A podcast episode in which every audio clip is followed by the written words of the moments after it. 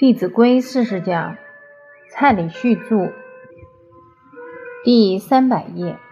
比方说，我们跟同事、跟领导在通电话，可能提到的是一些公事，那老板讲话太快了，你又没听清楚，可能又是要处理的事，这时候怎么办？这个时候，我们可以跟领导讲，假如还不是很熟的，那就不要直接说，你怎么讲这么快？我们可以退一步走，把你听到的跟领导说。请问您刚刚讲的是不是这样？这样，把你已经听到的复诵一遍给他听。如果确实你是听错了，他也会马上重复告诉你。不然你勉强听，到时候出了偏差，领导绝对不会觉得是因为他讲的太快。他一定会说你办事没有办好，所以我们有一个习惯，不管是谁交代我们事情，我们要在挂掉电话以前再给他复诵一遍，这样才会万无一失。往往一句之差就会让整件事从头再来。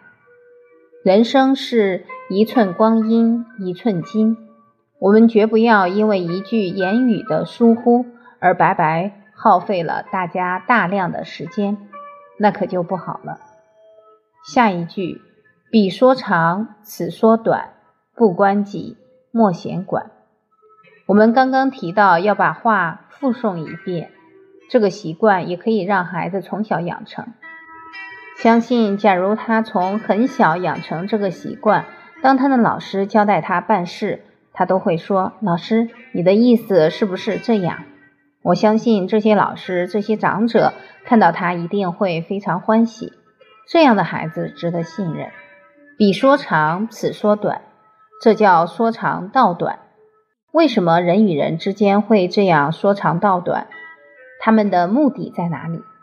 俗话说：“来说是非者，便是是非人。”而且人群有一个习惯，他都会逼你靠一边站。你到底要站在我们这边，还是要站在那边？有没有这个倾向？那我们偏两边都不站，所以不关己莫闲管，赶快远离是非之地。因为来说是非者一定有目的，一来要拉拢你，二来要诋毁别人。只要有是非，就会对团体有所伤害。那我们绝对不乐见这样的情况发生。所以，我们不是跟人家搞是是非非，应该走出正路，和气待人，多多包容。当你在团体中两边都不站，而站中间，这个位置非常重要。为什么？因为两边必然都有偏颇，而当一个人自己太偏颇、太过了，他内心会不会觉得错了？久了以后，他会觉得自己有错误。或者心理上会想去找人谈一谈，比方说今天某一个主管做了一件事是做错了，有人就会批评过度，有人就会一味袒护，有没有这种情况？那两边就闹得不可开交。这个时候我们站中间必有大用。怎么说？这个袒护主管的是真正爱主管，还是感情用事？你越袒护他。他可能越看不到这一次他的错误在哪里，他有可能就跟着你们跟另外一半在那里争斗了，他就越来越失去人心。你本来的动机是要为他好，到最后可能会害了他。所以袒护主管的这一边久了以后也会思考，这个时候我们就可以引导他们，真正为他好，绝对不是一味的袒护。往往你这么一说，因为他跟主管也相处一段时间了，他可能又会回来说：“对对，我以前有一些事劝他，他也没听。”然后我们可以进一步跟他讲，因为你常能够指出他的缺点，慢慢他自己印证以后，他会对你越来越信任，所以该劝的。绝对不能因为一次两次主管不听你就不劝，日久见人心，他慢慢还是能够转化过来。另外这一边就是要攻人之恶，勿太严，当思其堪受。当别人有过失的时候，也不要太严苛，你要看人家是否承受得起。而且说实在的，很多事因为你不是当事人，说不定我们做的时候也可能犯那样的过失，所以还是要宽容相待。假如你骂的太过了，其实他内心也觉得怪怪的。当我们没有言语上的争执，对他们也是一种牵制力量。所以他们有时候可能会说：“你怎么这么有修养？”我们应该检讨一下。所以确实，在团体中，只要我们不搞是非，能够尽心尽力的做事，不去做情绪之争，往往都可以在团体中起到以身作则的作用。所以，我们不要小看任何人的力量。这是讲到“彼说长，此说短，不关己，莫闲管”。这个“莫闲管”意思是说，不要参与是是非非。但是，假如是对公司重要的事情，我们也要积极参与才行。而且在参与中，我们的希望是把一件事情办好。所以，在这个当下，该说话的时候还是要说，你不能当场没讲，后来做失败了才放马后炮。那就不是很恰当了。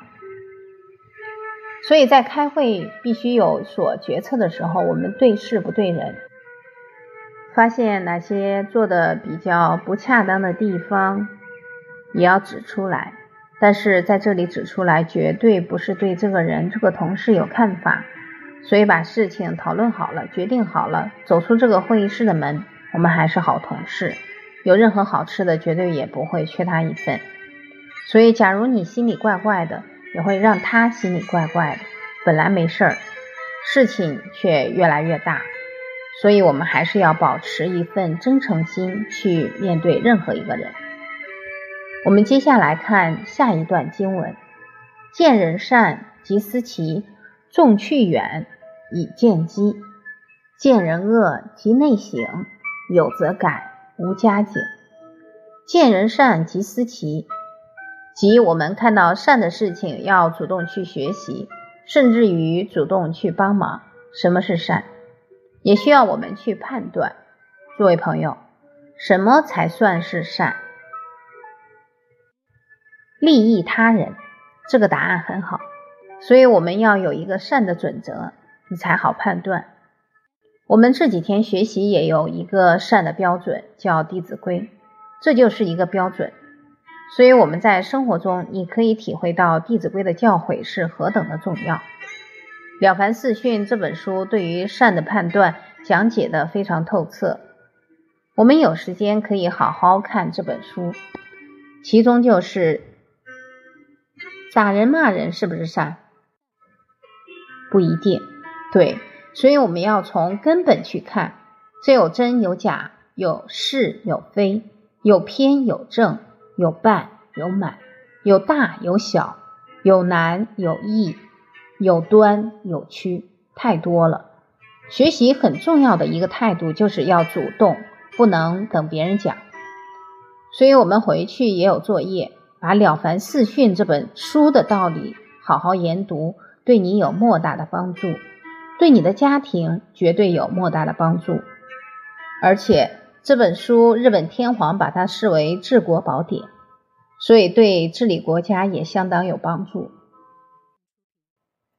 我常常做一个比喻，我说人生就像一盘棋，而如果能让这一盘棋走得好，就需要靠一本《了凡四训》，还有里面告诉我们如何立命、如何命自我立、福自我求的方法、理论，还有表演。因为里面也有很多事例在其中，所以当你真正了解规矩，纵使你现在这一盘棋走的并不是很好，相信你在往后的生命里也会把它走得有声有色。这才是人生的智慧跟功夫。人生不要祈求有一盘好棋让你下，往往好棋都会让一个人开始安逸放纵。所以人生盖棺定论。是要看你的棋艺，看你人生的智慧。